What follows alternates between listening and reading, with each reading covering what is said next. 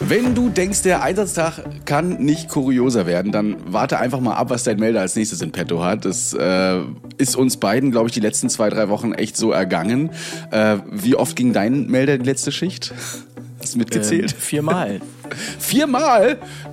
Ja. Oh, ich komme zu euch. Ich, ähm, ja, also tatsächlich, ich habe ja die, ähm, das ist seit erstem ersten Jahr das Wachgebiet gewechselt. Ja. Und man mag es ja kaum glauben, kommen wir später noch zu, aber ich bin ja auch mit den Notfallsanitäterkursen intensiv die Beeinflussung der Einsatznachfrage durchgegangen.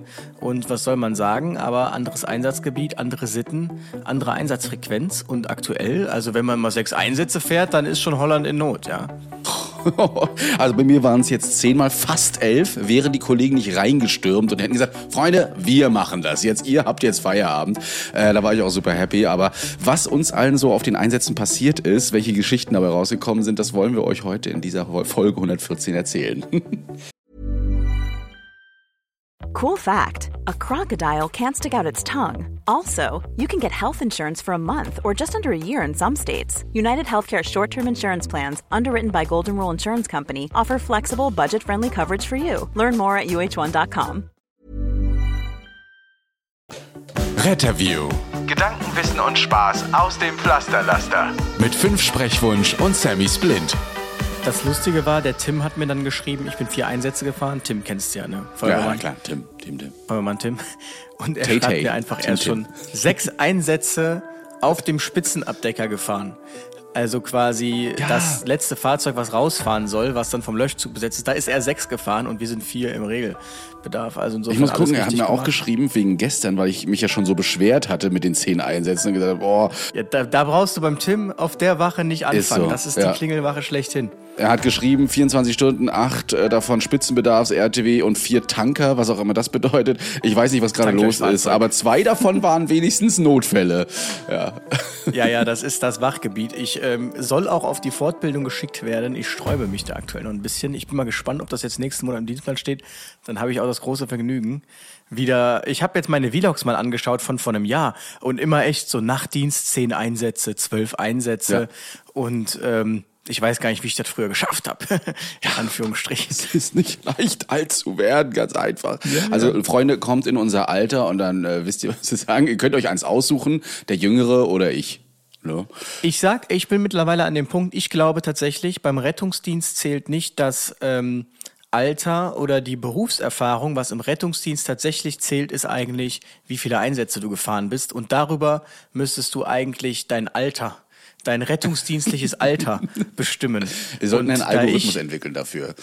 ja, aber wirklich, da ich, also ich merke das bei meinen äh, Kollegen, die ich jetzt habe, alle super nett, alle so entspannt und hoch motiviert immer. Die kennen halt nichts anderes als eine Einsatzfrequenz von sechs Obergrenze. Und ähm, die denken dann immer so, dass ich so Märchen erzähle oder auch der andere Kollege, wie wir ja rübergekommen sind aus so einem Einsatzgebiet, wo du halt mal so 10, 12 Einsätze fährst in der Regel. Die denken mal, ja, lass die mal ihre Märchen erzählen. Ach, 10, 12 Einsätze, so und so.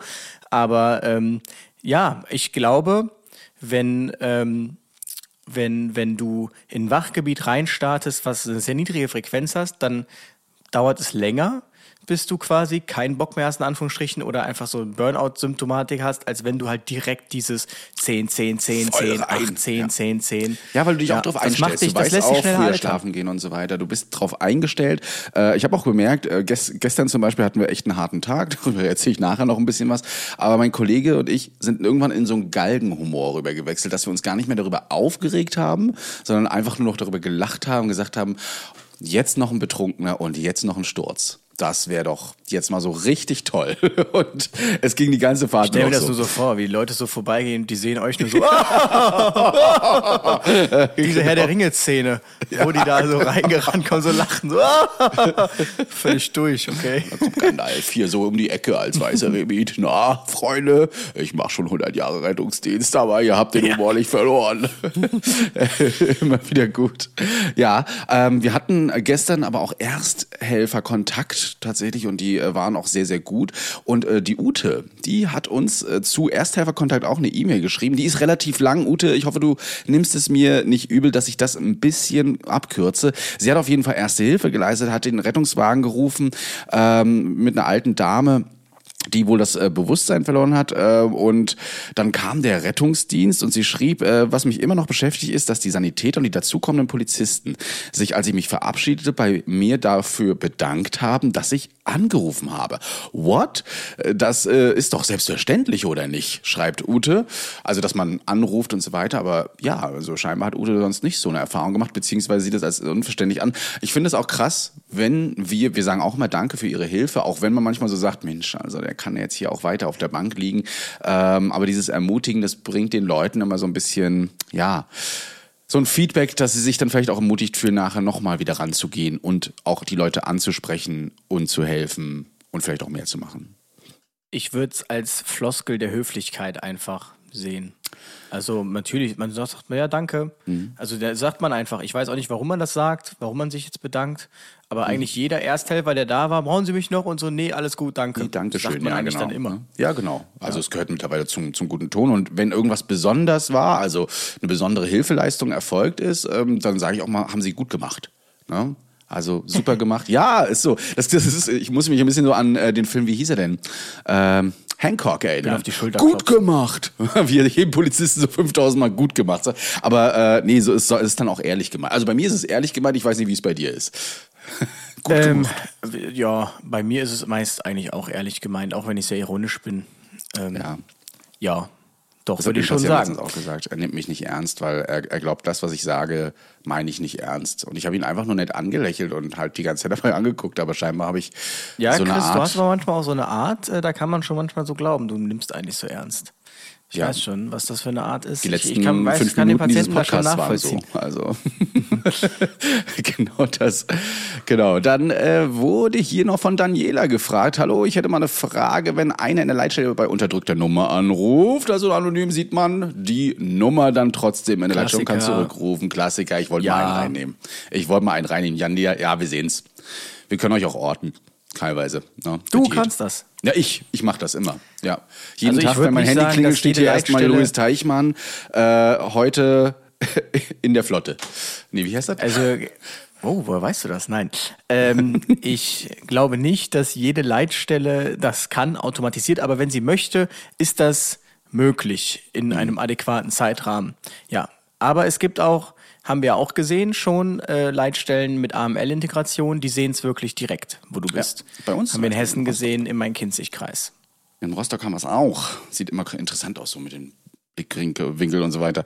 Das war auf jeden Fall spannend. Jetzt hatte ich hier vorher noch, ich hatte irgendeine User-Nachricht letzter Zeit bekommen, die hat mich ein bisschen bewegt, tatsächlich, weil sie das bestätigt hat, was wir jetzt hier seit über zwei Jahren machen, aufbauen und so weiter. Derjenige hatte geschrieben, ich kann es jetzt nur so wiedergeben, weil ich die Nachricht gerade nicht mehr auf Instagram finde, äh, dass er sich bedanken möchte und dass wir als Retterview verhindert hätten, dass einige Kollegen dort aufgehört haben im Rettungsdienst. Es schien mir ein bisschen surreal. Aha. Ja, ich war auch so, habe ihn gefragt, wie kommt das denn? Also wie schaffen wir aus Rostock und Köln das?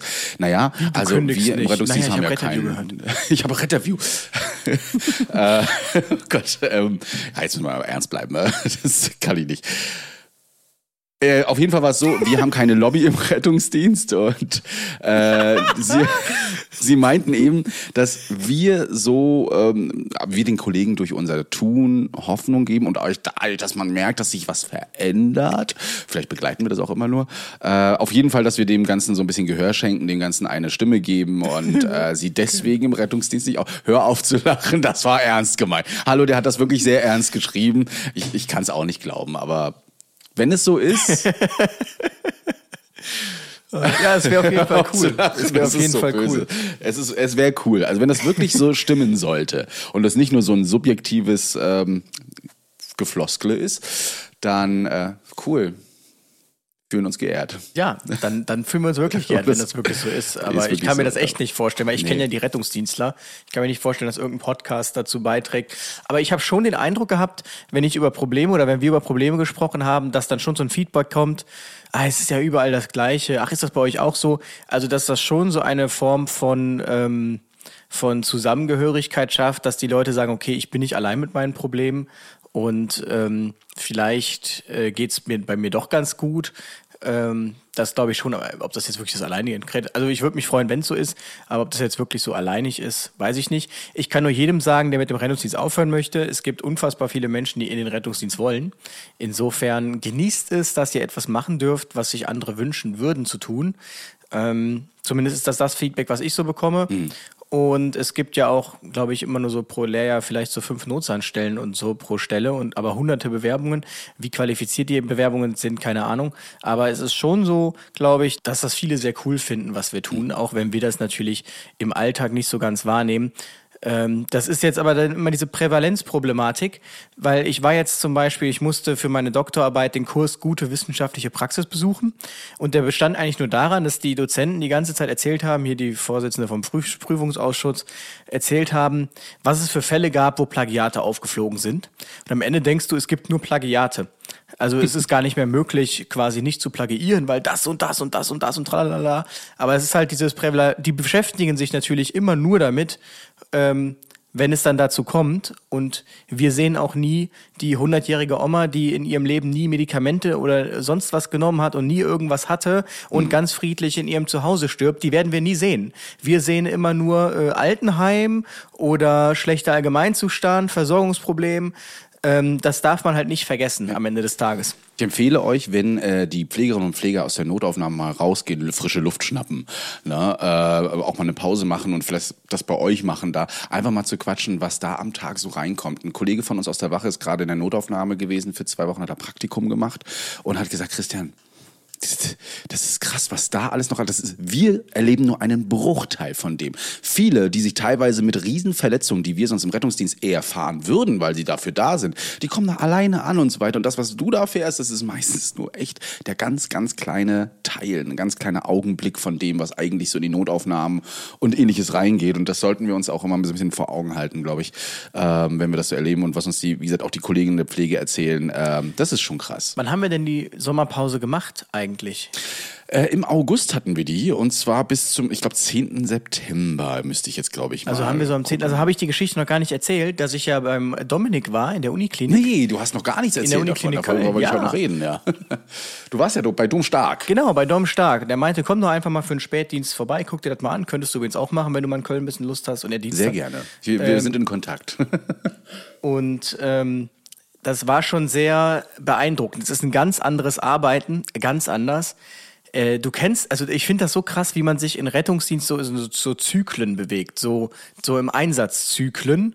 Du weißt, es gibt die Anspannungsphase, ähm, und die Entspannungsphase, mit der der Einsatz abschließt. Und du kannst dir deine Pause dann am Ende so ein bisschen selbst einteilen, wie schnell du machst das Auto ready, äh, raucht der Kollege noch eine und so. Gibt's in der Uni, in der, in der Notaufnahme gar nicht. Also ähm, da ist nur Hetz, Hetz, Hetz, Hetz. Es gibt immer was zu tun. Und ich glaube, das erste Mal nach sechs Stunden war mal für eine halbe Stunde nichts zu tun. Ähm, und dann ging es direkt wieder zack, zack, die ganze Zeit alle Schockräume belegt. Wir konnten gar kein Bild im Schockraum machen, weil, ähm, weil die Schockräume die ganze Zeit belegt waren. Wir haben das dann so gelöst, wir haben im, und das sieht man, wenn man ganz genau hinschaut auf dem Post bei mir auf Instagram, wir haben das Bildfoto im Pausenraum gemacht und er hat mir am nächsten Tag ein Bild vom Schockraum geschickt. Und ich habe uns so da reingeschoppt, ja. ähm, dass das so aussieht, als würden wir da stehen. Was Mega. übrigens auf LinkedIn prompt zu einer und übrigens nur über die Kopieren-Funktion von der iPhone-KI. Ich habe uns nur angeklickt, kopieren, ah, Sticker dann bei Instagram so. ja, ja. das Set-in-A-Bild einfügen uh. und dann war fertig. Ja, ja, mehr habe ich da gar nicht Mega. gemacht. und ähm, dann äh, gab es aber prompt einen Shitstorm auf LinkedIn, weil sich eine Professor irgendwas für Infektiologie beschwerte. Ich hätte ja eine Uhr an. Und der Witz war, ich habe noch vor dem Dienst zu Dominik gesagt, haben wir soll ich die Uhr ausziehen? Da meint er, ja, ähm, das ist ein Hygieneding, äh, lass es lieber. Dann habe ich die Uhr ausgezogen, dann waren, haben wir alles gemacht und dann meinten wir zum Abschluss, komm, wir machen noch schnell ein Bild. Ah. Ich hatte aber schon meine Sachen wieder aus dem äh, Schließfach genommen, also Uhr angezogen, Portemonnaie eingesteckt, dann haben wir schnell das Bild gemacht und sind uns dann umziehen gegangen. Ja, und das musste man erstmal wieder gerade rücken. Ja, hier Uhr, das ist ja so, und Hygiene und bla bla bla bla bla. Ähm, naja, aber äh, das hat, war auf jeden Fall sehr eindrücklich, das mal äh, zu beobachten. Und ähm, Das äh, ist auch das ist ein ganz Kommentar, den ich bei Arbeiten. jedem Reel bekomme. Bei jedem Reel, wenn ich die Uhr anhabe und so weiter, ah, das kann man nicht machen und so. Aber ich steuere halt mit meiner Uhr, wenn ich Aufnahmen mache, eben die Kamera, weil ich meistens dann mit der Backkamera Mhm. arbeite und dann eben das sehen. Ja, das ist, ist ja richtig. Also tatsächlich ist es auch so, wenn ich die mal im Dienst tragen sollte, weil ich es vergessen habe und sowas. Das Armband ist komplett desinfizierbar bei mir, wird auch regelmäßig sehr oft desinfiziert nach jedem Einsatz eigentlich, weil ich das ja selbst nicht, nicht haben möchte darunter. Ne? Aber sie hilft mir auch viel. Also mit den Sekundenzeigern, Pulsmessen, schieß mich tot. Ist gar nicht so schlecht manchmal. Oder auch Ja, mit der Leitstelle telefonieren in der darüber Reanimation. Hm. Dominik hat dann drüber gelacht und meint, ja, das ist halt wieder typisch Medizin. Ähm, und das ist wirklich, das ist ein Haifischbecken. Also ich muss ganz ehrlich sagen, es wundert mich nicht, dass es bei der, für die Pflege nur so langsam vorangeht, wenn die sich selbst alle so zerfleischen. Also ähm, was da für ein, für ein, was da abgeht einfach in diesem ganzen Pflegebusiness, das ist echt äh, der Knaller. Trotzdem muss ich sagen, es war ein super Team, auch wenn ich von den anderen einfach nichts gesehen habe. Also man trifft sich morgens, na, alles gut, ja, ähm, dann geht man eine riesige Liste von Patienten durch und dann wuseln alle in alle verschiedenen Richtungen. Dann ist man hier beim CT, da auf einmal beim Katheter und äh, es geht nur von links nach rechts, von links nach rechts. Ähm, und ja, hat Also aber ich werd, trotzdem äh, auch definitiv Spaß mal ein. Praktikum machen wollen. Ja. Äh, sowohl in Köln als auch in Rostock. In Rostock haben wir jetzt ja unsere ganzen neuen Notaufnahmen. Und es ist bestimmt mal super spannend, einfach mal noch, noch Backstage zu gucken äh, in so einer Notaufnahme. Also auch was da so Vor allem ist es wird, ja. sehr interessant, mal sich die eigenen Kollegen so anzuschauen. Mhm. Weil ich muss schon sagen, so Notaufnahme, die Pflege, jeder ist gleich irgendwie. Mhm. Ähm, also na, natürlich hat der eine irgendwie vielleicht da die, die hochgekrempelt oder da was anderes. Aber im Grunde sind irgendwie alle gleich gekleidet und das wirkt sehr homogen. Und dann kommt so der Rettungsdienst, der erste mit der Sonnenbrille auf dem Kopf, der nächste mit der Hose äh, in den Stiefeln tief versunken, ähm, der nächste T-Shirt aus der Hose, T-Shirt in der Hose, anderes T-Shirt, brüllen über den ganzen Flur. Ähm, weißt du, nee, wir haben noch kein Gärtchen, weißt du, es ist eigentlich voll ruhig und brüllen einfach. Also Rettungsdienst, das ist, so kam mir das vor, so eine richtige Trampel. Wie die Trampel. So richtige Trampel. Oh, jetzt geht's aber. Ja, aber ähm, mir tut's auch immer super leid, weil wenn die Pflegerin so ankommt und ich sie einfach, hey, warum bist du so schlecht gelaunt? Ich habe noch gar nicht viel gesagt. Und so, ach du, deine Kollegen heute, ne, die kamen schon wieder an, haben den Patienten, haben uns da angemeckert, weil sie mal zwei Minuten warten mussten für die Triage und sowas und schmeißen den Patienten dann da einfach hin und sagen, nö, Blut haben wir nicht abgenommen, müssen wir auch nicht, was willst du von mir? Das ist so schade, ne? Also ähm, wir verlangen von den Pflegekräften, dass sie mit uns respektvoll umgehen und ich kann es mir einfach nicht vorstellen, dass da solche, dass der Kollegen so reagieren, aber es scheint ja ähm, so zu sein. Deswegen das müssen wir vielleicht mal aus der Pflegeposition betrachten und gucken. Das ist bei mir immer ein bisschen schwierig, weil die meisten kennen einen. Wenn man da so um die Ecke kommt, dann werden sie sich vielleicht auch noch ein bisschen ja, anders benehmen, als wenn sie es dann nicht machen, wenn ein Rettungskollege da ist. Ne? Ja, ich habe mich ja da sehr zurückgehalten. Ich meine, ich konnte ja auch nichts machen, weil äh, Dominik hatte, hatte ich den Eindruck, auch sehr viel Spaß daran, äh, selbst alles zu machen. ähm, und der macht das halt, der hat so, das ist, war sehr interessant zu beobachten, jeden Arbeitsschritt perfektionioniert. Also für jeden Arbeitsschritt hat er genau, wie man es noch mehr optimieren kann, dass es am schnellsten geht. Also der hat nichts langsam gemacht. es war einfach die ganze Zeit nur so eine Staubwolke um ihn rum und ein Wirbeln. die ganze also die ganze Zeit alles so in, in super Zeit, also Zeitraffer einfach die ganze Ja. Zeit. Ja. Ähm, ja. Der Roadrunner der Notaufnahme. Dumm stark, das Starksche Prinzip. Ja, so wird es dann wahrscheinlich noch irgendwann mal benannt. Er kriegt eine Statue wahrscheinlich vorne in die Notaufnahme, an der du dich dann anmelden musst und deinen deinen äh, Nummernschein ziehst, um dich in der Triage zu melden. Irgendwie sowas. Du warst in Österreich, in Linz diesmal. Hast also mal nicht Wien angeguckt, sondern wirklich mal österreichische Rettung außerhalb der Berufsrettung Wien. Oberösterreich, weil es war das erste Linzer Rettungsdienstsymposium. Adrenalinz, fand ich übrigens ein sehr gutes Wortspiel. Und ähm, das, äh, dazu wurde ich eingeladen, habe dann vom ASB Öst, Oberösterreich, um am Vorabend quasi irgendwie so eine lockere Runde was zu erzählen. Und ähm, ich habe mir dann erstmal den Rettungsdienst Oberösterreich da anschauen dürfen. Also das ist wirklich wilder Westen. Das ist wirklich wilder Westen. Ähm, also das, ich weiß gar nicht, wo ich anfangen soll. Es gibt mehrere Leitstellen, alle disponieren irgendwie das Gleiche und doch verschiedene Sachen. Es gibt also so nach dem Motto, du könntest jetzt bei der Jonita einen Rettungswagen mit Alarm anru äh, bestellen, du könntest aber auch die 112 rufen und da würde vielleicht auch ein Rettungswagen der Jonita kommen oder halt ein anderer Rettungswagen, ungefähr so. Ähm, genau. Ja, ja, genau. Ähm, dann äh, das Prinzip dort, das DRK oder ÖRK fährt da Sanitätseinsatzwagen, SEWs. Das ist nicht mehr und nicht weniger als ein T5 Flachdach mit einer Trage drin und einem AED, das war's. Und das fährt da Rettung.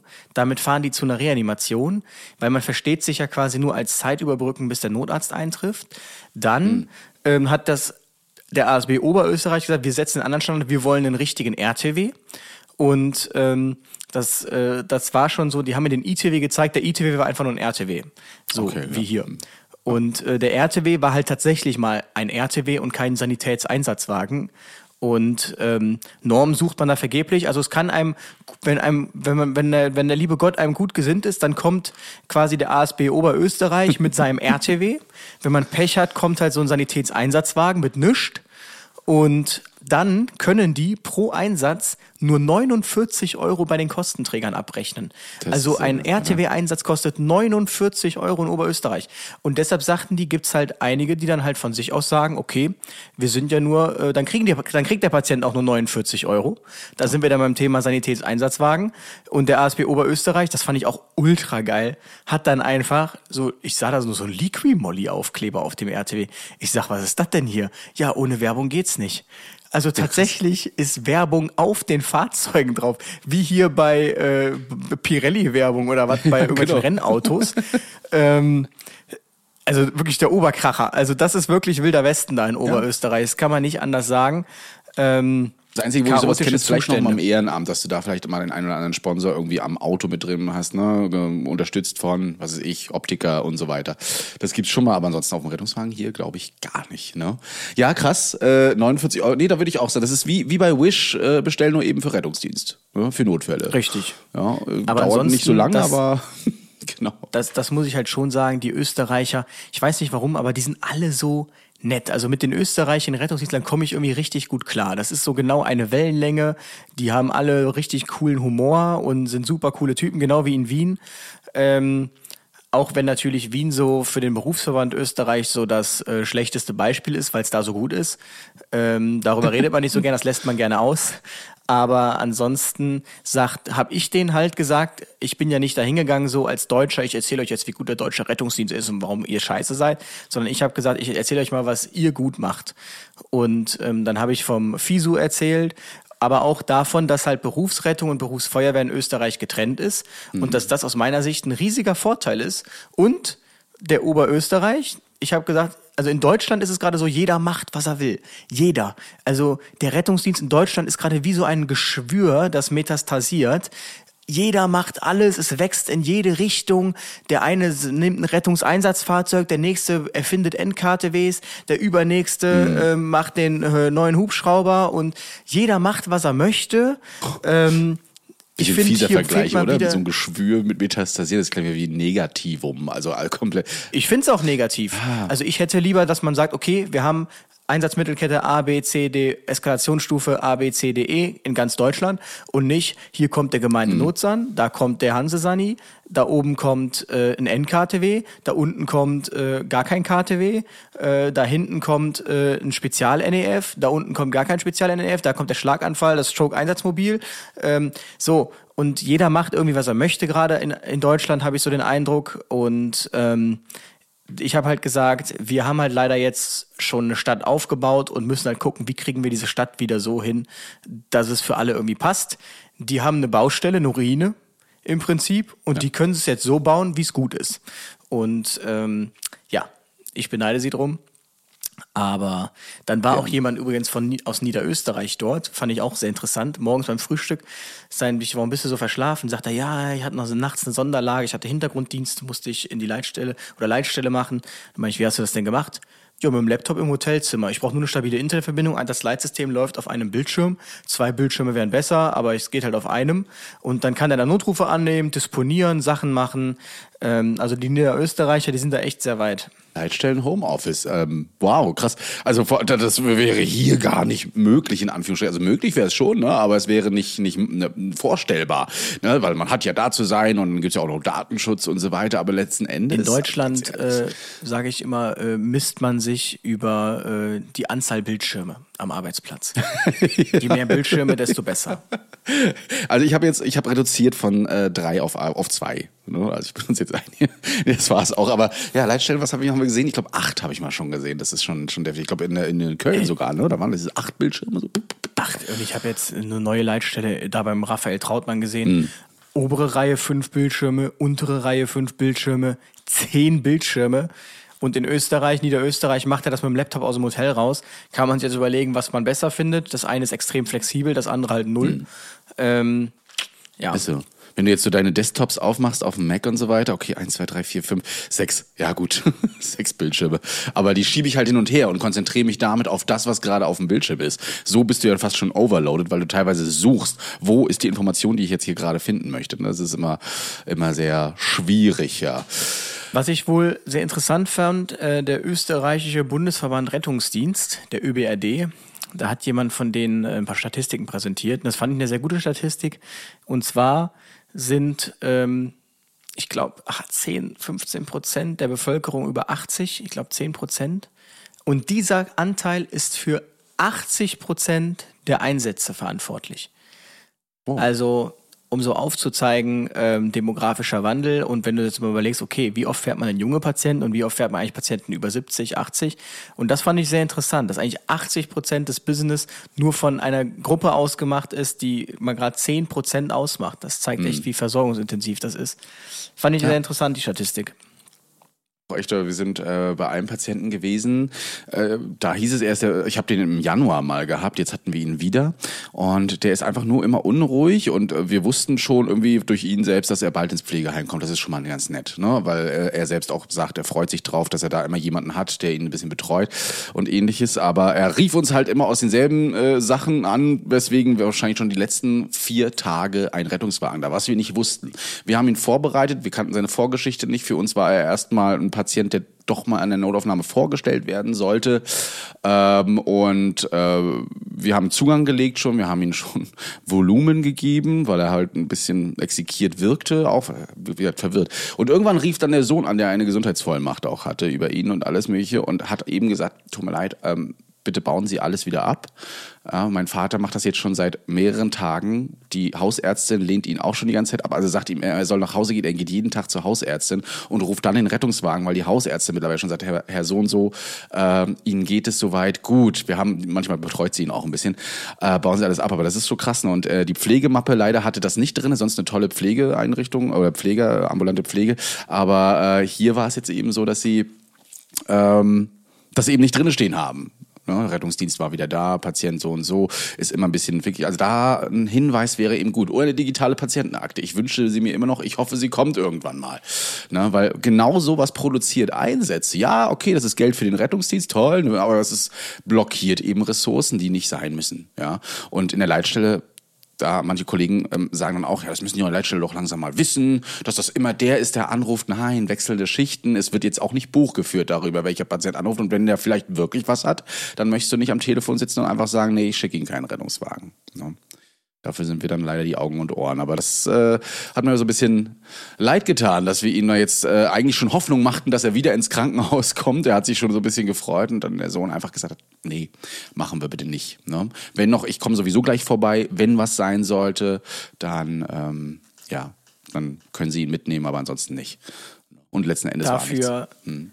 wird das System ja jetzt quasi umgebaut, damit sowas dann irgendwann ähm, nicht mehr so vorkommt in dem Maße wir können optimistisch ja. sein, glaube ich, auch da, was das angeht. Ne? Mit ähm, Zuversicht in die Zukunft ja. blicken.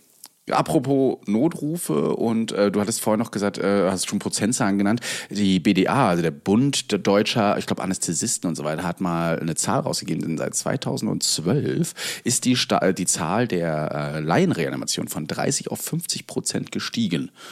Innerhalb also von elf Jahren hat man es nur geschafft, 20 Prozent zu steigern. Das ist erst, also es ist erfreulich, dass es gestiegen ist und nicht gesunken.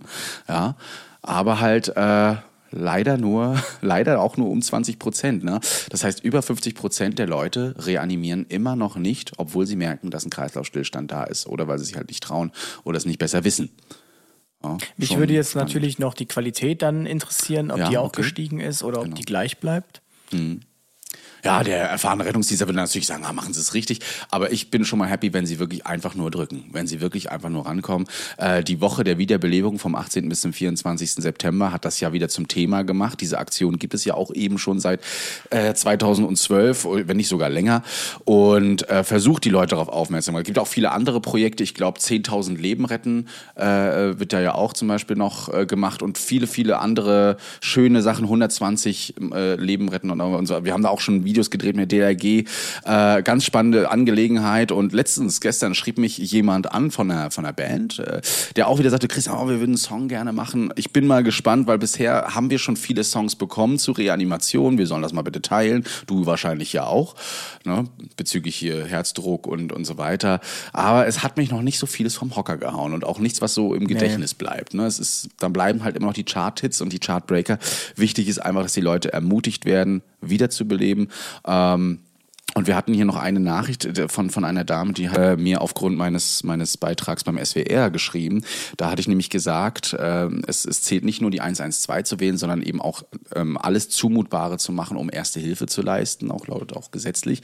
Und sie hatte ähm, einen Mann in der Tiefgarage gefunden, äh, hatte keinen Empfang in dieser Tiefgarage, ist dann hoch, also hat in die stabile Seitenlage gelegt, ist hochgegangen, hat einen Rettungswagen gerufen. Die Polizei war irgendwie, warum auch immer, auch schon unterwegs. Ähm, die Polizisten sind dann schon runtergelaufen und als sie wieder runterkamen zu Patienten, haben die eben reanimiert.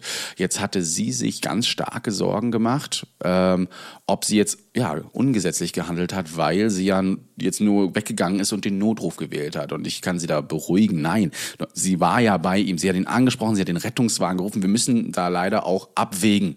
Ne? Was kann da jetzt weiterhelfen? Sechs Stunden weiter rumdrücken in der Hoffnung, mich sieht mal jemand und ruft den Notruf. Ne? Oder rausgehen, den Notruf wählen und wieder zurückgehen. Und insofern hat sie da alles richtig gemacht und äh, keine Vorwürfe. Ne? Wenn er vielleicht bei dir noch geatmet hat, dann war die stabile Seitenlage vollkommen richtig. Und wenn du es nicht bemerkt hast, das können wir auch nicht von euch verlangen. Ne? Dass man eindeutig sieht oder merkt, ob jemand äh, atmet oder nicht. Nichtsdestotrotz, nehmt euch Zeit dafür, guckt auf Bauch, auf den Bauch, auf die Brust, ob sich der Brustkorb hebt oder senkt. Und wenn ihr den geringsten Zweifel habt, dass da keine Atmung mehr ist, dann fangt eine Reanimation an, vorher den Notruf wählen, lasst den Defi holen, bitte lauft nicht selbst vor und fangt mit der Wiederbildung an. Ne? Immer schön drücken, das ist vollkommen richtig und ähm, da soll man sich nicht entmutigen lassen und auch keine Angst haben. Es kann übrigens, wenn das Herz schlagen sollte, nicht allzu viel passiert. Eine Rhythmusstörung, ja. Manchmal, wenn die dann doch nicht ganz so bewusstlos sind, dann melden die sich auch schon mit äh, gewissen Gebaren. Ja, aber ähm, ansonsten, ja, wir hatten das auch letztens, ne? Reanimation beim Drachenboot-Festival. Und da waren die Zweifel auch erstmal groß, ob man reanimieren sollte. Aber der Mann war blau im Gesicht, ja, hat nicht geatmet. Äh, und wir haben angefangen und es hat ihm das Leben gerettet. Ihm geht soweit wieder gut. Ja, aber da muss schnell gehandelt werden. Aber wie war es denn beim SWR? Jetzt hast du es gerade schon kurz angesprochen. Mhm. Du warst beim Südwesten Deutschen Genau, ne? du, du konntest ja leider nicht. Ich hätte das ja auch gerne mit dir gemacht, wäre spannend gewesen. Aber genau, wir waren beim SWR. Ja, aber ich habe das so verstanden, dass die einen haben so. wollten. Okay. Und gut. so habe ich es verstanden. Also jetzt hätte es, glaube ich, keinen Sinn gemacht, uns zu zweit dahin zu setzen. Deshalb habe ich gesagt. Es war äh, ein super spannendes Thema, war ja Sensationslust und äh, das Gaffen an sich, ne? also das negative Gaffen, äh, wenn man es so bezeichnet. Und äh, wir hatten dort den äh, Ex-Chef der Bild-Zeitung, Kai Dietmann, dort mit, der quasi so ein bisschen Vertreter war für äh, die Reporter und die äh, Blaulichtreporter, aber auch eben, ja, insofern die Gaffer. Wir hatten eine Mutter dort, Frau Machacek, die ähm, ihre Tochter verloren hat bei einem Unfall und die Bilder über Social Media gesehen hat, also auch wie ihre Tochter noch behandelt und reanimiert wurde. Ne, und äh, das halt auch nur über die Polizei sehr spärlich erfahren hat, aber das eben. Und eine Dame aus dem Ahrtal, die ähm, einen Laden hatte, der komplett verwüstet war und dann eben mit Tourismus gekämpft hat, die einfach Fotos machen wollen. Die sind in ihren Laden gegangen, ja, guten Tag, wir wollen nichts kaufen, wir wollen einfach nur Fotos machen. Ne? Dazu noch ein Ethnologe, der äh, quasi, also ein Medienethnologe, der so ein bisschen sich mit der Ethik befasst hat und eine Kriminal, ähm, eine Kriminalpsychologin, die ich übrigens super interessant finde und nachher mal vorschlagen würde, ob wir die nicht mal einladen, weil die hat super viel zu erzählen in, in diesen Sachen, auch in vielen anderen Sachen. Und ähm, wir haben viel darüber geredet. Mich hatte Herr Dietmann ein bisschen, also ich war, war schon sehr angefixt von einigen Sachen. Ein Satz, den er gesagt hatte, den ich leider, den sie, da haben sie mein, meine Antwort darauf rausgeschnitten, äh, war eben, na ja, also wir als Reporter und äh, die äh, Schaulustigen tun ja genauso viel für die Bevölkerung wie eben äh, Ärzte und Sanitäter und Ersthelfer. Na, indem wir jetzt hier die Neugier befriedigen, sind die Leute dann auch eben beruhigt und zufrieden und dann da, da, da, da fiel mir alles aus dem Gesicht. Gott sei Dank war der Schnitt da nicht drauf, weil das war wirklich so, was, man hat mich nur noch so auf dem Stuhl rumrutschen sehen, aber Herr Steinberger, also der Moderator, hatte mich immer zurückgehalten, von wegen, ja, du bist jetzt ja gerade nicht dran. Ähm, und irgendwann habe ich ihm aber am Ende noch gesagt, ähm, ne, sie haben das auf eine Stufe gestellt und ganz ehrlich, es gibt einen Riesenunterschied zwischen Gaffer, Ärzten und, und Helfenden und Ersthelfenden. Und zwar, dass wir versuchen, das Leid zu lindern, aber Gaffer eben dieses Leid immer potenziell steigern, ne, indem sie da Fotos einfach so hochladen, die Pietät nicht wahren, Angehörige mit, äh, mit in den Misskrieg bringen, indem sie einfach, ja, ähm, ja, die Bilder zeigen. Und ja, Herr Dietmann hat. Und was hat er darauf er, er, Hat er- hat, er hat hatte noch gesagt, Sie drauf verstehen das nicht ganz. Ne? So meine ich das gar nicht. Er ist immer wieder in andere Geschichten ausgewichen, was mich sehr geärgert hat, weil er immer versucht hat mit neuen Stories, wie zum Beispiel so ein totes Kind in Afrika und äh, 9-11 und äh, komplett aus dem Kontext heraus versucht hat, das irgendwie ähm, populistisch abzulenken. Ne? Hat auf jeden Fall nicht so gefruchtet, weil Herr Schicher, äh, Professor, Professor Schicher war es, ähm, der Ethnologe, der hat halt auch immer ein bisschen gegengeschossen. Er ist zwar bekennender Bildzeitungsleser, wie er sagte, aber er sagte eben, es gibt auch eine Grenze. Und warum müssen denn Fotos von Einsatzorten überhaupt sein? Also gerade von sowas wie äh, ein Leichnam, der unter der Decke liegt oder eben Betroffene, die gerade aus dem Auto rausgeschnitten Warum muss man denn sowas fotografieren? Warum reicht es nicht? Da gab es einen Unfall, zwei Verletzte, ein Toter und so weiter. Fertig. Ne? Warum brauchen wir denn diese, ja, diese Kolosseumsartige, so nenne ich jetzt mal, ähm, ja, Bestätigung mittels Bilder und so weiter. Und ja, Herr Dietmann hatte sich noch als, als, äh, äh, als, als, hm, er hatte seine Redaktion so ein bisschen in Schutz genommen und gesagt, ja, und was die da so alles sehen müssen. Aber Herr Dietmann war auch derjenige, der damals die Bildleserreporter ins Leben gerufen hatte und auch noch Kameras verschenkt hatte, damit die Leute einfach die Kamera draufhalten, wenn irgendwo was passiert. Und das ist so selbstgemachtes Elend. Das war so bis SWR, war eine spannende Runde trotzdem, nicht nur in der Show, sondern auch davor und danach, mit ihnen noch zu quatschen. Und äh, hat mir auf jeden Fall viel, viel Spaß gemacht, viel Erfahrung mitgemacht. Wir hatten tolle Gespräche und kann ich nur jedem empfehlen. Vielleicht hört, guckt ihr mal rein. Die Folge können wir ja auch mal mit verlinken. Genau.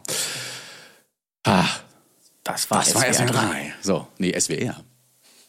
Nicht SWR 3.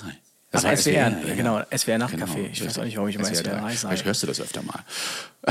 Werbung. Nee, tatsächlich nicht. Genau. Was ich jetzt aber, glaube ich, höre, ist eine Pause. Ja, ja, und dann, dann hauen wir richtig Einsatzgeschichten raus. Ich bin sehr gespannt. Du hast letztes Mal schon gesagt, Christian, ich habe so viele Einsatzgeschichten. Ja, wir haben uns extra zwei Wochen Zeit gelassen, um diese Geschichten zu sammeln, weil ich sammle ja nicht immer so viele Geschichten wie er scheinbar in Köln. Dementsprechend geht's gleich weiter. Ja, das war einfach so eine Phase. das glaube ich. Wir hören uns gleich wieder nach der Pause.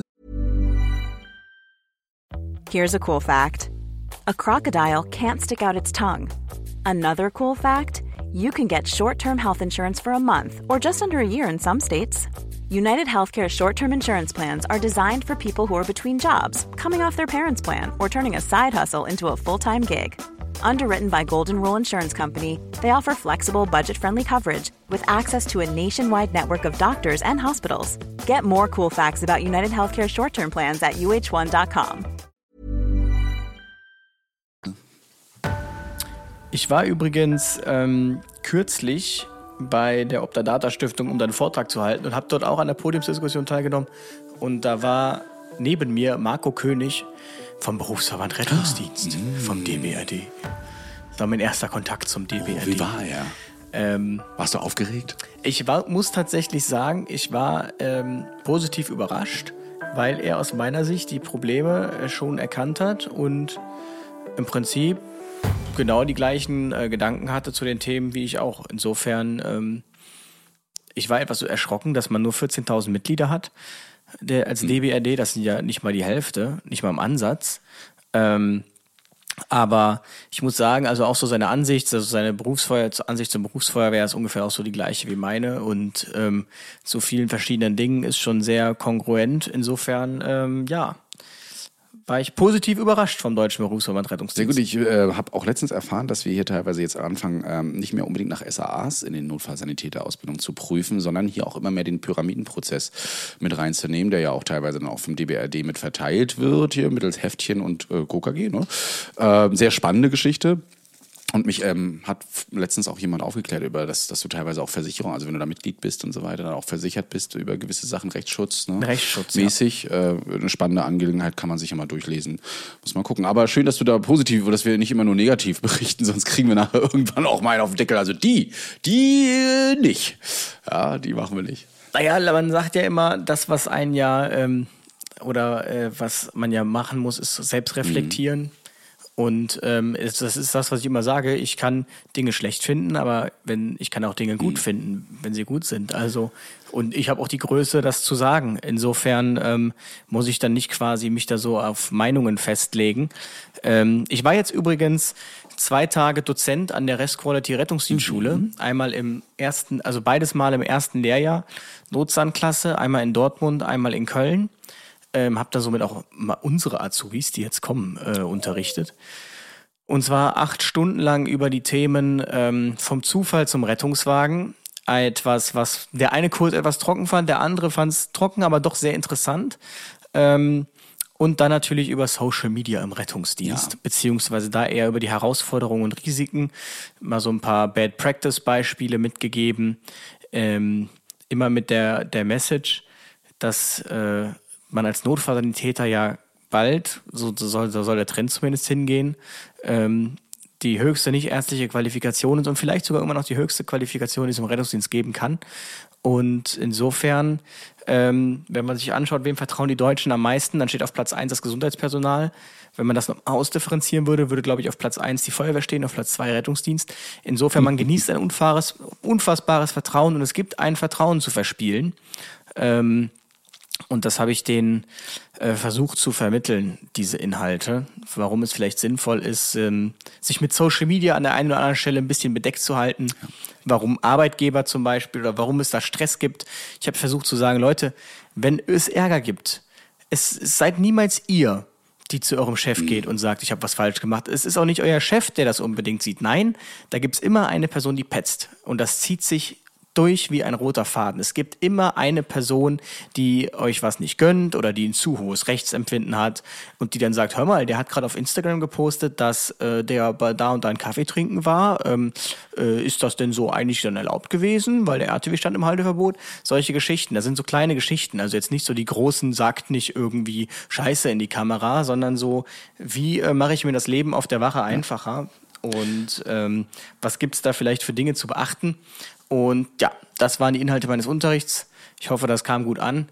Feedback bitte an info.retterview.de oder an louis.retterview.de. Direkt dran. Ein Kurs hat mich direkt gefeedbackt tatsächlich. Das war ganz cool. Über so eine App. Ich weiß gar nicht mehr, wie das hieß. Die konnten den QR-Code scannen, dann konnten die auch so äh, mich beschreiben Oh, mit okay, so Wörtern. cool. Und dann sind da so Themenwolken Ja. Ah, okay, das habe ich, das habe ich auch. Authentisch. Das hat mich ganz Das besonders nutze ich auch immer bei meinem Kurs hier mit, äh, mit, mit, mit Ersthilfe und aber auch mit der Alkoholsache, weil die Schüler dann ja vor dem Lehrer doch nicht gerne sagen, ja, also ich trinke hier drei Bier am Tag. Genau, das ist anonym. Ja, super, ja. Ja. Macht immer wieder Spaß.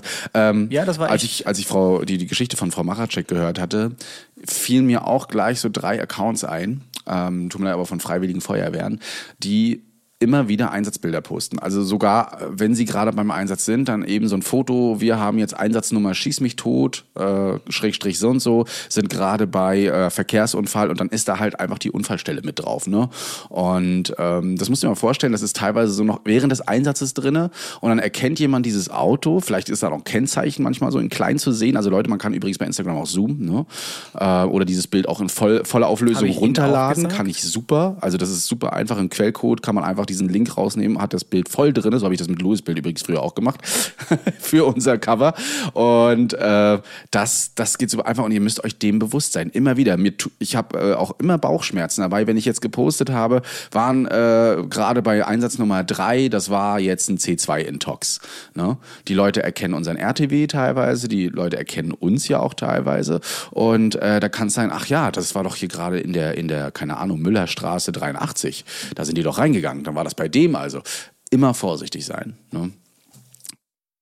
Genau, das habe ich denen ähm, auch gesagt. Ich meine, das sind eher so, ich habe gesagt, wir widmen uns dem Makrokos äh, dem Mikrokosmos. Ähm, und ich hätte jetzt gesagt, ich habe gesagt, ich rede jetzt nicht so von den großen Influencer-Problemen, dass ich vielleicht doppelt aufpasse, ähm, wenn ich schon sehe, das ist ein junger Patient, ähm, dann bin ich schon sehr zurückhaltend grundsätzlich. Aber auch was du gesagt hast, ich habe gesagt, Leute, und wenn ihr meint, ihr müsst Bilder machen, macht eure Bilder. Aber seid vorsichtig mit Videos, denn ein Video entsteht aus Frames per Second. Und jeder Schwenk, den ihr macht, auch wenn die Endeinstellung völlig unbedenklich ist, diesen Schwenk, den kann man sich Frame für Frame anschauen. Und ähm, wenn da irgendwas zu sehen ist, was man vielleicht nicht hätte sehen sollen, dann äh, steht man blöd da. Also so klassische Medienschulung im Prinzip findet aus meiner Sicht ja überhaupt gar nicht statt irgendwie so richtig. Aber ich finde das schon wichtig, dass man die jungen Leute da abholt und die da sensibilisiert und denen auch sagt, Leute, dieser Rettungsdiensthumor, den ihr alle habt, das ist kein allgemein verträglicher Humor, der nach außen dringen sollte. Ja. Müssen wir Und, auch mal ein bisschen ähm, aufpassen, was wir hier so raushauen, dass das nicht falsch ankommt. Ne? Ja, ja, deswegen. Also schon schwierig, auch so manchmal schwarzer Humor, den einfach die Leute nicht verstehen und manchmal auch sehr, na, man kann auch sagen, manchmal pietätlos ist. Schon, oder? Also da muss man wirklich aufpassen. Ja, also ich habe jetzt kürzlich zum Beispiel ein Reel gesehen, das sollte auf eine Problematik hinweisen. Äh, da wurde, hat ein Rettungs-, äh, ein Notfallsanitäter im RTW hinten einen Patienten gespielt, der einen Krampfanfall spielt, um Benzodiazepine zu bekommen. Und er hat das dann so gespielt, so, ach Herr Müller, jetzt lassen Sie das doch mal. Ah, gut. Ähm, dann ist es jetzt ein Status Epilepticus, dann tun wir ihm jetzt mal so, als würden wir ihm jetzt was geben. Dann hat er fake-mäßig NaCl aufgezogen und das ihm das gegeben. So ist es dann jetzt gut. Und ähm, ich denke mir halt, okay, kann, also dass es solche Patienten gibt, keine Frage. Aber du kannst doch nicht so ein Video hochladen und nach außen irgendwie die Message verbreiten, wir geben Fake-Medikamente. In welcher Leitlinie steht das bitteschön? Und ähm, also es gibt einen Unterschied zwischen gängige Praxis hin und her. Man kann nicht, gewisse Dinge kann man einfach nicht oder sollte man auch einfach nicht ähm, dem eigenen Berufsstand willen an die Öffentlichkeit äh, herantragen. Thema Vertrauen. Und ähm, ja, Genau. So soll es jetzt auch mit unseren Einsatzgeschichten sein, die wir euch erzählen, nur mal so als kleiner Disclaimer. Ne? Also der Rettungsdienst ist für lebensbedrohliche Notfälle da und ähm, wir werden ja auch mal, oder auch Louis vor allem mit seinen Stories, mit seinen, mit seinen Reels und Shorts, der zeigt ja immer mal so gewisse Dialoge an, die, äh, ja, wo man sich selbst so kaputt lacht drüber, sagt, oh Gottes Willen, warum hat er einen Rettungswagen gerufen? Aber die Leute sind manchmal da eben verzweifelt. Also wenn ihr meint, das ist lebensbedrohlich, ruft die 112 an. Wenn ihr Zweifel daran habt, äh, dass es lebensbedrohlich ist, auch dann kann man da durchaus mal anrufen. Ähm, nicht, dass es dann mal schief geht. Wir müssen damit leben leider in unserem Beruf. Wir wollen nicht sagen, dass ihr bei jedem Dings anruft, aber wenigstens mal rangehen, nicht nur die 112 rufen, sondern eben auch helfen. Das ist auf jeden Fall verlangt. Und ähm, wir hauen heute auch nicht nur kuriose Geschichten raus, auch mal so, ich denke mal auch eine, ein, der ein oder andere Einsatz ist dabei, wo man äh, wo der Rettungsdienst auch mal wirklich erforderlich war. Aber ich äh, würde dir den ersten Einsatz überlassen. Ich bin gespannt, was du für eine Story da angepackt hast. Also die Geschichte, dazu muss man jetzt den Podcast schon hören. Ich hatte doch mal von diesem einen Einsatz erzählt, wo wir mit diesem Notarzt unterwegs waren, der, ähm, wo wir uns mega mitgezofft haben Ja. mit dem Kind und äh, wo wir uns dann am Ende des Tages äh, richtig, äh, ja, und ähm, das Lustige war, zwei, drei Wochen später hatte ich Dienst, Tagdienst und er auf der Wache auf dem NEF. Ich schon so, nein. Kalter Wind zog durch die Und Wache. ähm, dann hatten wir auch schon so einen ersten Einsatz und das war halt dann auch schon wieder so, hm, aber gut, ich habe halt einfach den Stuhl geholt und gesagt, okay, macht ihr da oben. Und ähm, dann hatten wir einen anderen Einsatz. Gemeldet war, ich weiß gar nicht mehr, was war gemeldet? Ich glaube, äh, war das denn?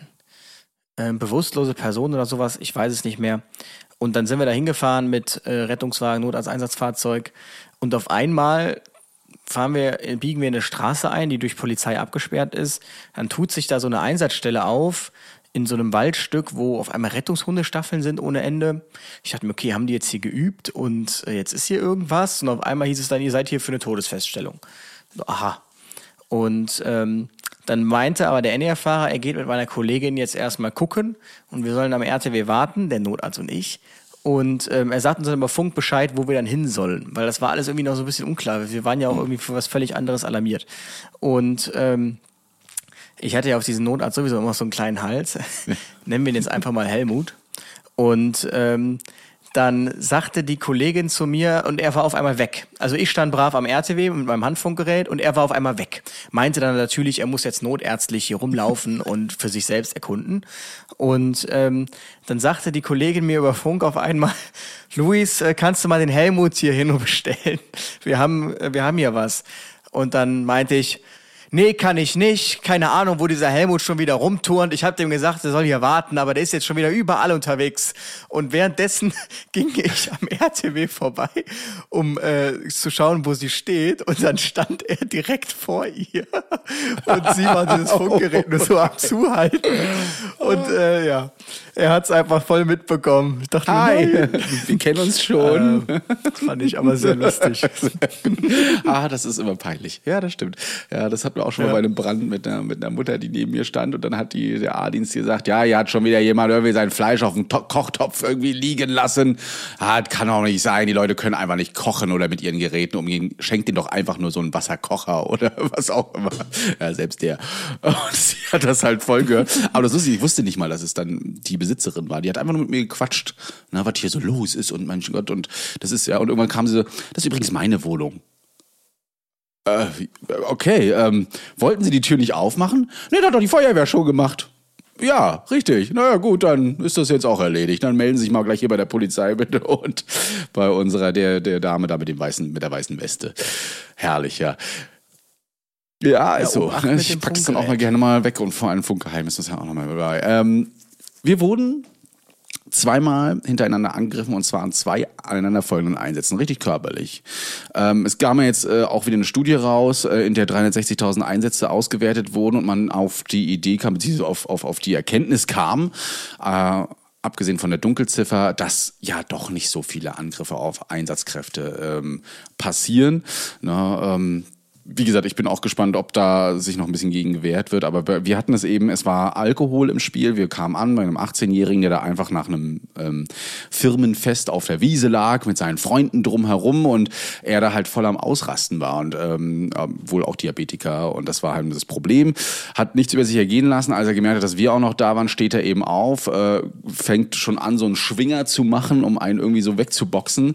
Dann ist er aus dem Weg gegangen und ist er wieder hingefallen. Die ganze Zeit. Er konnte auch nicht mehr laufen. Da haben wir gesagt, hey, wir nehmen dich, wir würden dich jetzt mitnehmen, damit du irgendwo entweder nach Hause, weil wir daran sowieso vorbeifahren oder äh, in die Klinik, weil so geht's nicht. Der Zucker war auf, das war das Einzige, was er über sich hat ergehen lassen, den Zucker. Ähm, der war auch viel zu hoch. Was ja auch mal eine Indikation ist, dann noch in Rettungs, äh, ins Krankenhaus zu fahren. Aber er wollte einfach nicht mit. Und ähm, als der Kollege dann Notarzt und Polizei da äh, zugeholt hat, fing er eben an, auch mir dann an Kragen zu gehen.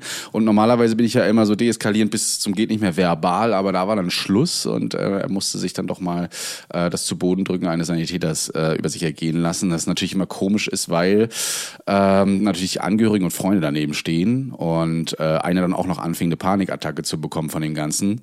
Ne? Es war halt so, ich habe ihn auf den Boden gedrückt und sofort wieder losgelassen und ihm nur einfach gesagt, er soll aufhören damit. Einsatz, an, äh, Einsatzkräfte angreifen geht hier einfach nicht. Wir sind Freunde, wir wollen ihm helfen.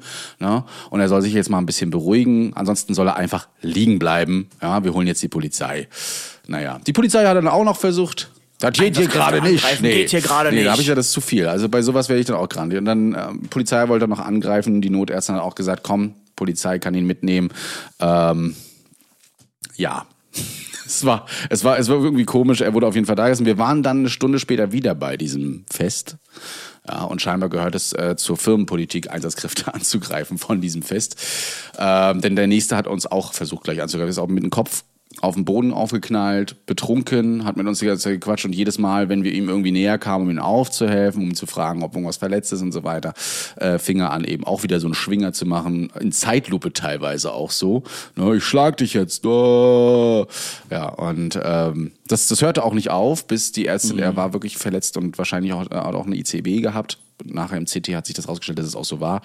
Äh, mussten wir ihn dann irgendwie mit mir Eine so eine ICB, eine intrakranielle Blutung. Ja, ja, ich hatte eine ICDB verstanden. Deshalb- ICDB. äh, genau, auf jeden Fall äh, mussten wir ihn tatsächlich, es kam so weit, dass wir ihn mit wieder zu lahm stilllegen mussten. Also sedieren Stilllegen. mussten. Stilllegen. Sie sind jetzt hier offiziell stillgelegt. stillgelegt. Dagegen können Sie Einspruch erheben. Dieser Patient darf nicht mehr weiterfahren. Ja, Sie sind stillgelegt. Richtig. Das reicht. Offiziell stillgelegt. Ja, wir haben ihn äh, sedieren müssen und das dauert natürlich, wenn man es Ja, nasal das finde ich immer, dieses Sedieren von aggressiven Leuten, das finde ich immer so komisch. Ja, so ein auch. Dormicum geben zu müssen, damit der aufhört, aggressiv zu sein. Aber echt, manche. Er, er hörte wirklich nicht auf. Wir haben es das halt, wirklich über eine Dreiviertelstunde über uns ergehen lassen. Er lag schon dann im RTW. Er hatte meine Hand schon so festgepackt, dass die vorne rum blau wurde. Und ich so, hey Freunde, können wir das mal irgendwie jetzt langsam beenden oder mir einer helfen? Wir haben es nicht geschafft, weil er so viel Kraft hatte in seinen Pranken, dass, das, dass, dass ich meine Hand nicht mehr rausbekommen hatte. Ne? Und eigentlich habe ich ihn nur abgelenkt, dass die im Hintergrund äh, eine Nadel in seine anderen Hand legen konnten. Das heißt, ich war jetzt hier quasi so die, die Ablenkung für, für eine Maßnahme. Aber das Vielleicht wollte er halt auch nur. Händchen halten. Nee, die Sätze, die er dazu gesagt hat, die kann ich ja auch nicht wiederholen. Die waren dementsprechend Oh. so, dass er das äh, dann doch schon. Naja, egal. kenn Auf jeden ja. Fall, das äh, war ähm, zweimal angegriffen in einem Dienst. Wir dachten auch so, wir sind im falschen Film, aber kann ja mal vorkommen. Ne? Dann haben wir auch Bedrohungslage zwei bei uns eingetragen. Das ist bei uns körperliches Angreifen. Drei ist mit Waffen bei uns. Uh, ja, genau. Das dazu. So, du hast den nächsten. Ja, ich habe den nächsten. Es war, äh, ich weiß auch gar nicht mehr, was das war. Ich glaube, es war auch schon wieder schlechter Allgemeinzustand gemeldet. Dann waren wir, wurden wir alarmiert in ein Wohnhaus und eigentlich in einer guten Gegend. Und da macht uns dann eine ähm, eigentlich sehr vernünftige ältere Dame die Tür auf und sagte dann, ja, hier, ähm, können Sie mir mal hier helfen? Äh, ich krieg meinen Mann nicht mehr hoch. Und dann äh, war in dieser Wohnung äh, der Mann, ähm, der tatsächlich ähm, auch eine äh, Opiatabhängigkeit hatte. Ähm, lag da irgendwie, hatte so in seinem eigenen Code und lag da so, es war so surreal. Also so, wir haben die Situation irgendwie so gar nicht verstanden, warum jetzt in so einem gutbürgerlichen Viertel hier gerade sowas passiert und ähm, das Bett auch ähm, komplett äh, zugekackt. Und dann meinte ich so zu ihr, was, was ist denn, was ist denn hier los? Ähm, weil sie meinte dann zu uns, er hätte auch, was meinte sie nochmal? Sie hat das nämlich nicht als äh, Fäkalien identifiziert, die braunen Flecken im Bett. Sie meinte, das wäre irgendwas anderes. Ist ja gewesen, was sie Schokolade oder was? Der kleine Schokofresser. Ja, irgendwie sowas, so ganz merkwürdig. Wir meinten, nee, nee, das ist schon, äh, nee, äh, das ist eigentlich was anderes. Jedenfalls ähm, ähm, haben wir dann so versucht zu fragen, weil er war auch so voll aggressiv, lassen Sie mich, ich will nicht, betrunken und halt, wie gesagt, opiat intoxikiert. Dann haben wir gefragt, was ist denn hier los? Es ist ja gerade irgendwie 18 Uhr.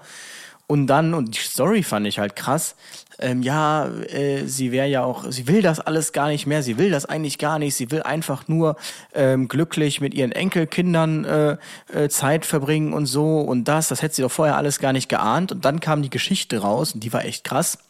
Sie hatte nämlich, ich glaube, ihr Mann war verstorben, ihr erster Mann. Und dann hat sie sich mit, ich glaube, was war sie, so 60, 70, nochmal mit äh, einer Dating-App versucht. Einer, äh, die man, äh, wo sich alle zehn Minuten jemand verliebt. Ah, Und ähm, da hat sie ihn dann kennengelernt. Er kam eigentlich aus einem anderen Bundesland. Und sie sagte, am Anfang hätte er das noch gut kaschiert. Und dann war so direkt so, ja, okay, dann lass uns halt heiraten. Nein, Ja, so schnell. Und ähm, dann ist er bei ihr eingezogen in ihre Wohnung. Und ähm, dann hat sich das immer weiter verschlimmert und verschlimmert, bis es dann letztlich eher oder mehr oder weniger sich zu einem Junkie entwickelt hat, der fremdaggressiv wurde, getrunken hat und dann ihr die ganze, ihr ganzes Leben quasi dann irgendwie da mehr oder weniger ruiniert hat. Und wir standen dann so völlig fast so, lassen Sie sich doch scheiden. So, ja, geht das denn? Ich weiß nicht. So, auf jeden Fall. Also, ähm, das beeinträchtigt ja ihre Lebensqualität hier massiv.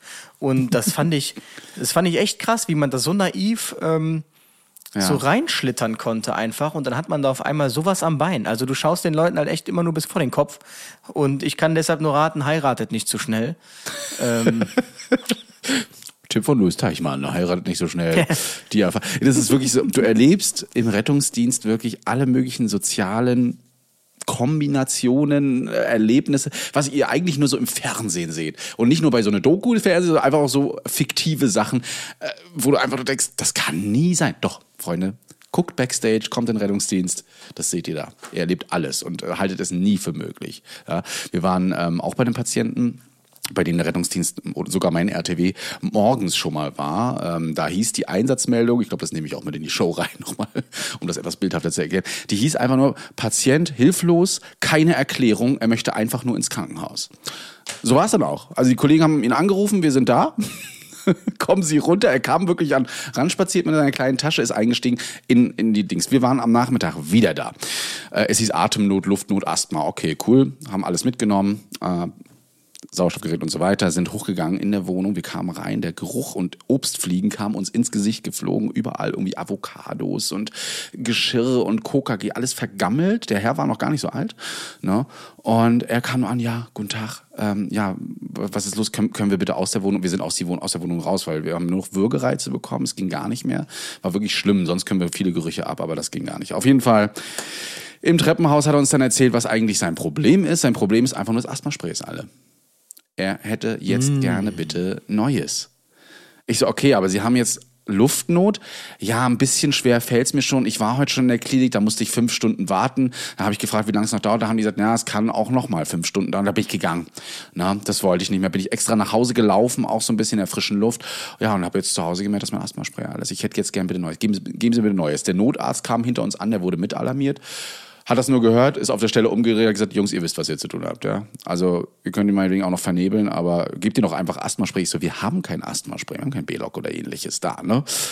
Oh, ja, dann entweder vernebeln oder dann soll er in die Apotheke gehen. Ja, das, äh, genau. Ich gehe nicht in die Apotheke, das kann ich nicht, da sterbe ich bei, wenn ich da jetzt hingehe. Ne? Ansonsten fahren Sie doch einfach zur Apotheke und holen mir bitte neues Asthmaspray. Also der hat das wirklich drauf angelegt. Wir haben ihn erstmal vernebeln lassen. Also dann sagte er, es wird immer besser mit der Luft. Ich gesagt, wunderbar, dann können Sie jetzt hier 500 Meter weiter ist die nächste Apotheke, können Sie sich Ihr Asthmaspray kaufen. Nein, das kann ich nicht. Das, das werde ich nicht aushalten. Ich sage, das, Sie sind vorhin an drei Apotheken vorbeigelaufen. Warum haben Sie sich angehalten? Nein, das werde ich nicht machen. Holen Sie mir jetzt das Asthmaspray. So, das werden wir nicht tun. Wir werden jetzt gehen, so wie das der Arzt auch gesagt hatte. Äh, sollte sich irgendwas verschlechtern, verschlimmern, äh, können Sie den Rettungsdienst ja gerne widerrufen, beziehungsweise in der Notaufnahme vorstellen. Aber ich würde Ihnen jetzt empfehlen, in die Apotheke zu gehen, den Lebensstil definitiv anpassen, weil das geht hier gar nicht. Sie haben allergisches Asthma. Und das hat er dann direkt sich zu Herzen genommen und gemacht. Er hat, er hat, er hat, er hat tatsächlich zugestimmt und gesagt, ja, er muss was ändern. Da war ich auch erstaunt. Aber er, sein letzter Kommentar war, okay, wenn Sie mir das Asthmaspray nicht holen, dann muss ich heute Nacht halt sterben. No? Also nicht in Androhung eines suizidalen Handlung, sondern einfach nur so von wegen, ja, da muss ich halt mit meinem Asthma jetzt hier alleine sterben. Und ja, hat die Tür so zugemacht und gesagt, danke, dass Sie da waren. Tschüss. ja. Herrlich. Ich Aber was ich äh, bei der Parship-Story noch interessant fand, oh, das ja. kommt mir jetzt gerade, weil du die Apotheke angesprochen hast. Die Frage ist ja, wie kommt er denn eigentlich an seine Opiate? Denn das war, er hatte wohl mal eine Rücken-OP und war mhm. deshalb dann, äh, hat er Schmerzmittel bekommen und wurde dann abhängig. Und sie hat uns erzählt, ich kann das jetzt nicht validieren, ich sage nur, was sie uns gesagt hat. Sie meinte, es gäbe tatsächlich Apotheken, wenn man da äh, genug Geld auf den Tisch legt, dann bekommt man das auch ohne Rezept. Und sie wird dann immer losgeschickt, um ihm dieses Zeug zu holen. Also das fand ich auch äh, krass. Ähm, überrascht mich jetzt natürlich nicht. Es gibt überall schwarze Schafe, aber Hoffentlich ja. Einzelfälle, ja. Ich hatte äh, auch dazu. einen Patienten mit einer offenen Unterarmfraktur, nur das ist eine ganz kurze Story dazu, wegen Medikamente gerade. Ne? Äh, das tat ihm auch ordentlich weh. Er saß schon vor dem Club, wo wir dann hingekommen sind, ist reingestiegen. Ich so, Mensch, also für eine offene Unterarmfraktur, ja, ja, ich habe ich hab vorher noch ein bisschen Keta durchgezogen, so ein Grämmchen. Ne? Und dann tut das jetzt nicht mehr so weh. Da stehst du da, okay, also Alkohol und ja, ja jetzt fängt es schon langsam wieder an, weh zu tun. Ich so, dann können wir ja gleich weitermachen mit dem guten Zeug. Nee, haben wir natürlich nicht gemacht, denn äh, Kontraindikationen, Alkohol ne, und Opiate dürfen natürlich kein Kita gegeben werden und ähm, das war jetzt hier auch schon über der Grammatur, was wir so geben dürfen. Wir haben ihn halt in die Klinik gefahren, er war, er fand das alles ganz witzig, dass er sich hier das Medikament gegeben hat, was wir auch auf dem Rettungswagen waren und äh, letzten Endes wurde er dann operiert. Aber nur mal das so zu zu Medikamenten nochmal in die Richtung. Hm, einfach mal kicken. Da hat mich aber auch, da hat mich ein Kollege angerufen, völlig aufgelöst, sagt der Luis, du glaubst nicht, was ich heute erlebt habe. Ähm, und ähm, er hat es mal wieder nicht geschafft, das NEF abzubestellen. Und es war ein Kind, das hatte ähm, beide war das das Kind, das beide, also zumindest ein Arm war wohl äh, gebrochen und es gab eine offensichtliche Fehlstellung. Hm. So, und dann äh, sagte er, der Notarzt, das wäre eigentlich ein vernünftiger, aber der wäre an dem Tag irgendwie völlig neben der Spur. Und er fing dann so an mit, ja, okay, dann geben wir jetzt mal Morphin. Und ähm, dann guckt er dann schon so, okay, reponieren mit Morphin, das wird aber jetzt dann, okay, erstmal wird es dauern, äh, bis wir da die maximale Wirkung haben und zweitens ja. schwierig. Ähm, okay, äh, Schmerzen, das Kind war wohl die ganze Zeit am Schreien, die waren im RTW schon, ganze Zeit am Schreien, die Mutter war auch im RTW. Und okay, ja, nee, dann ähm, wirkt's ja nicht, dann machen wir jetzt mal Fentanyl. Dann machte er mit Fentanyl weiter nach dem Morphin. Führte immer, also der Kollege meinte schon, also ist das jetzt hier, was, was machen wir denn jetzt hier gerade eigentlich, ne? Ähm, machte dann irgendwie, dann meinte er, ja, ich bin gerade irgendwie auch am falschen Dampfer. Und dann wirkte da auch das mit dem Fentanyl, führte zu keinem Erfolg. Und dann meinte er, jetzt kann ich jetzt kein Ketanest mehr geben, jetzt habe ich ja schon Morphin und Fentanyl, dann gebe ich jetzt Tavor. Dann hat er eine Tavor gegeben dem Kind, noch eine Tavor gegeben Ein Gramm? und ähm, dann merkt er, okay, es passiert, es, es, es, es führt zu nichts. Und dann fing er einfach, okay, dann reponiere ich jetzt. Und ähm, dann hat er wohl dran gezogen, das Kind geschrien, also fast aus dem RTW raus und die Mutter ist parallel dazu, hat das gesehen, bewusstlos geworden Ja, und dem Kollegen einfach nur in die Arme gefallen. Ich dachte, was ist das für eine Einsatzstelle schon wieder gewesen, ey. Also, ja, Wow. also so viel zum Thema äh, freie Wahl der Heilbehandlung.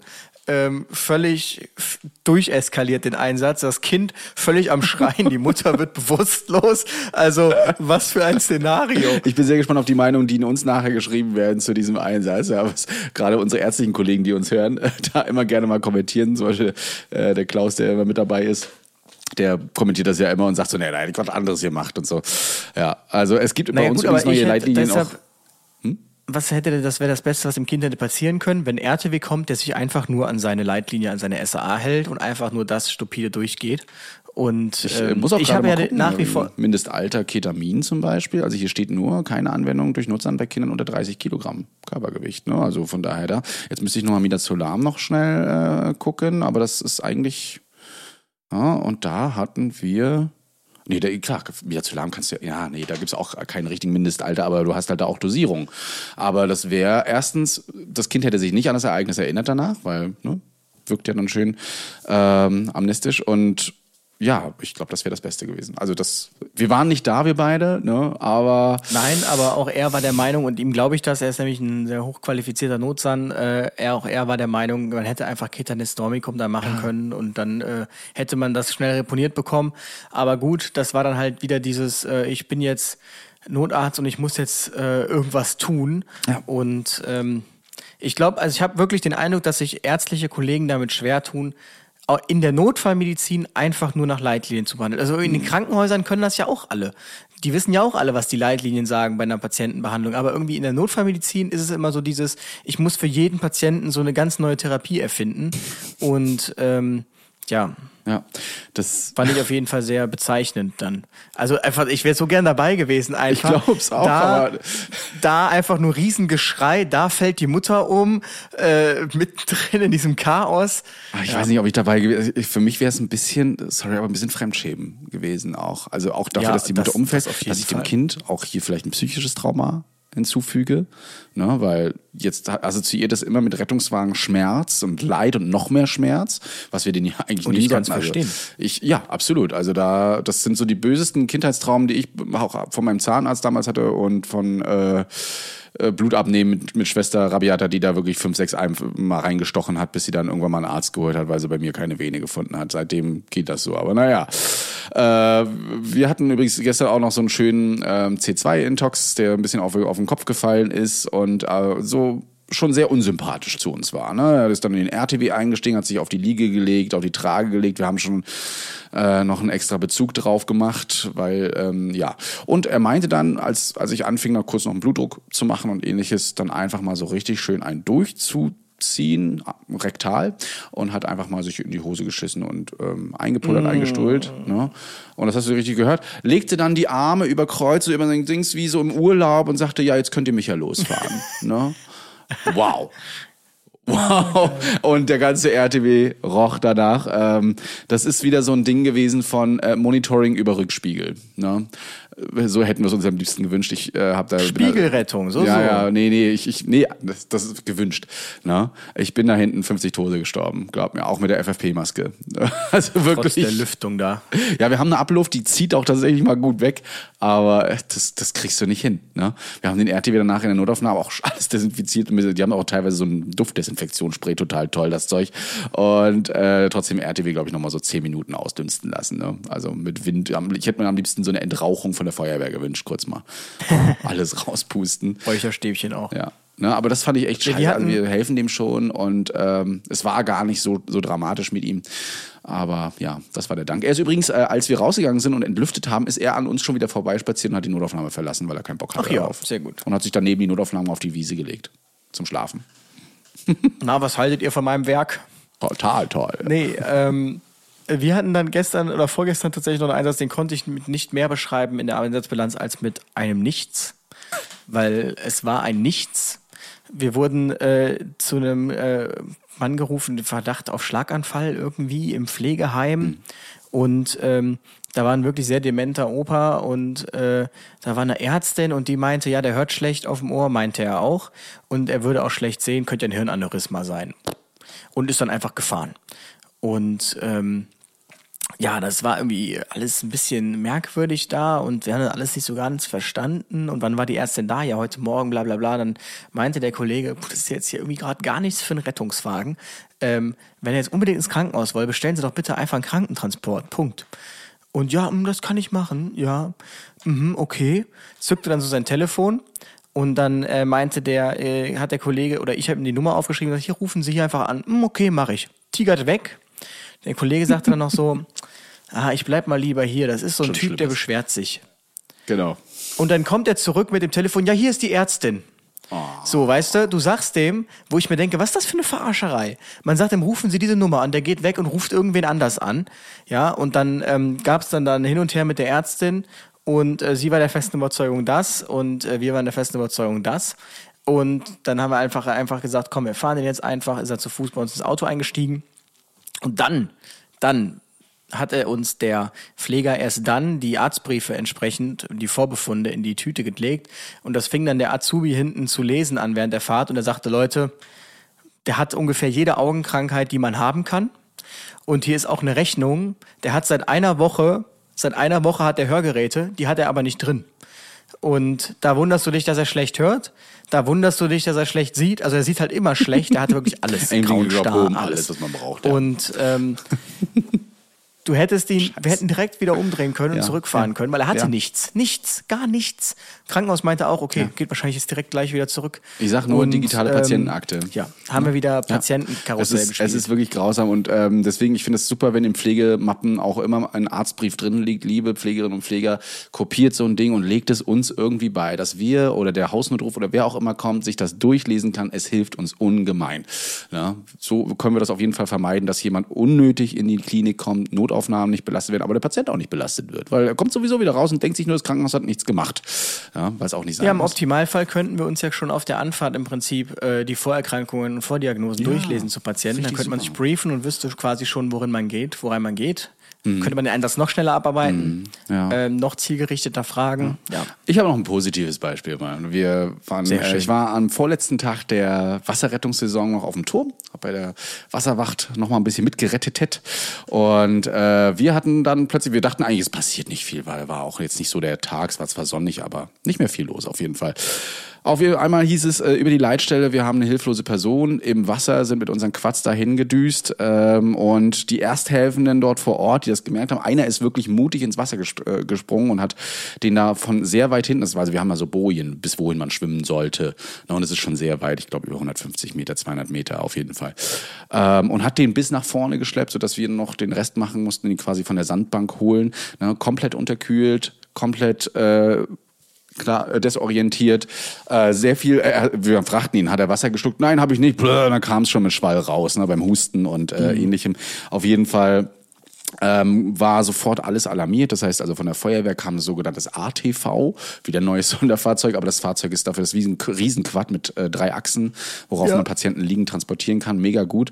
Äh, und es waren eben alle relativ schnell da. Patienten konnten wir dort äh, gut helfen und ich fand es einfach beeindruckend, dass die Ersthelfer da so selbstlos reingegangen sind, den rausgeholt haben, sofort zuge haben uns alle Leute Decken gebracht, weil er halt wirklich unterkühlt war und uns äh, dabei unterstützt, auch abge ähm, abgeschottet so ein bisschen, dass da nicht so viele Leute hingucken.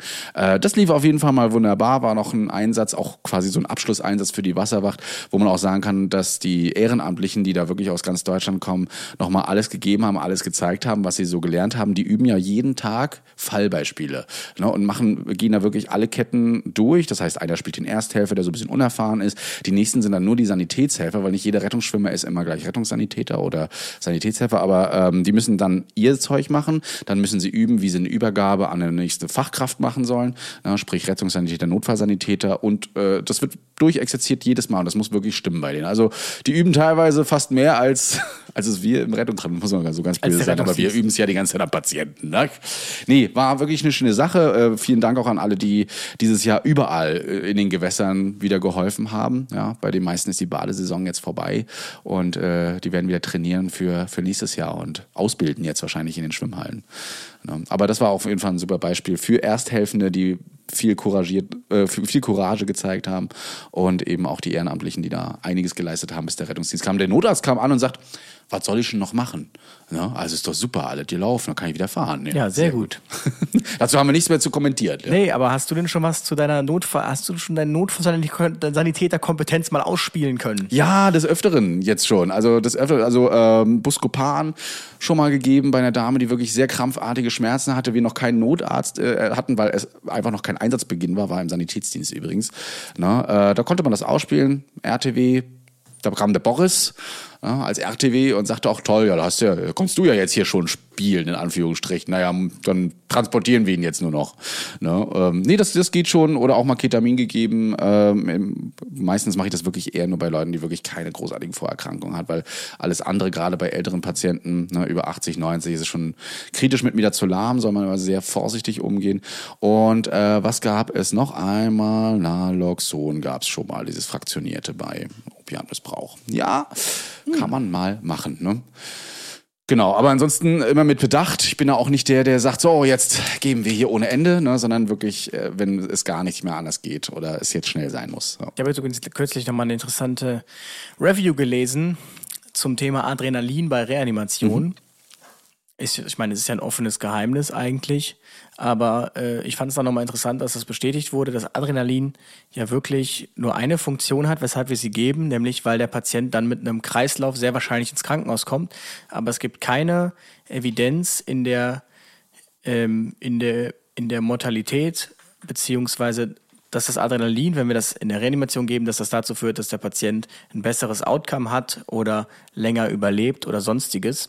Also das, der einzige Grund, warum wir Adrenalin geben und dass die einzige Evidenz, die es dafür gibt, ist, dass du dann öfter wieder einen ROSC hast und den Patienten dann abgeben kann. Aber das muss man leider auch sagen, dann stirbt halt meistens im Krankenhaus.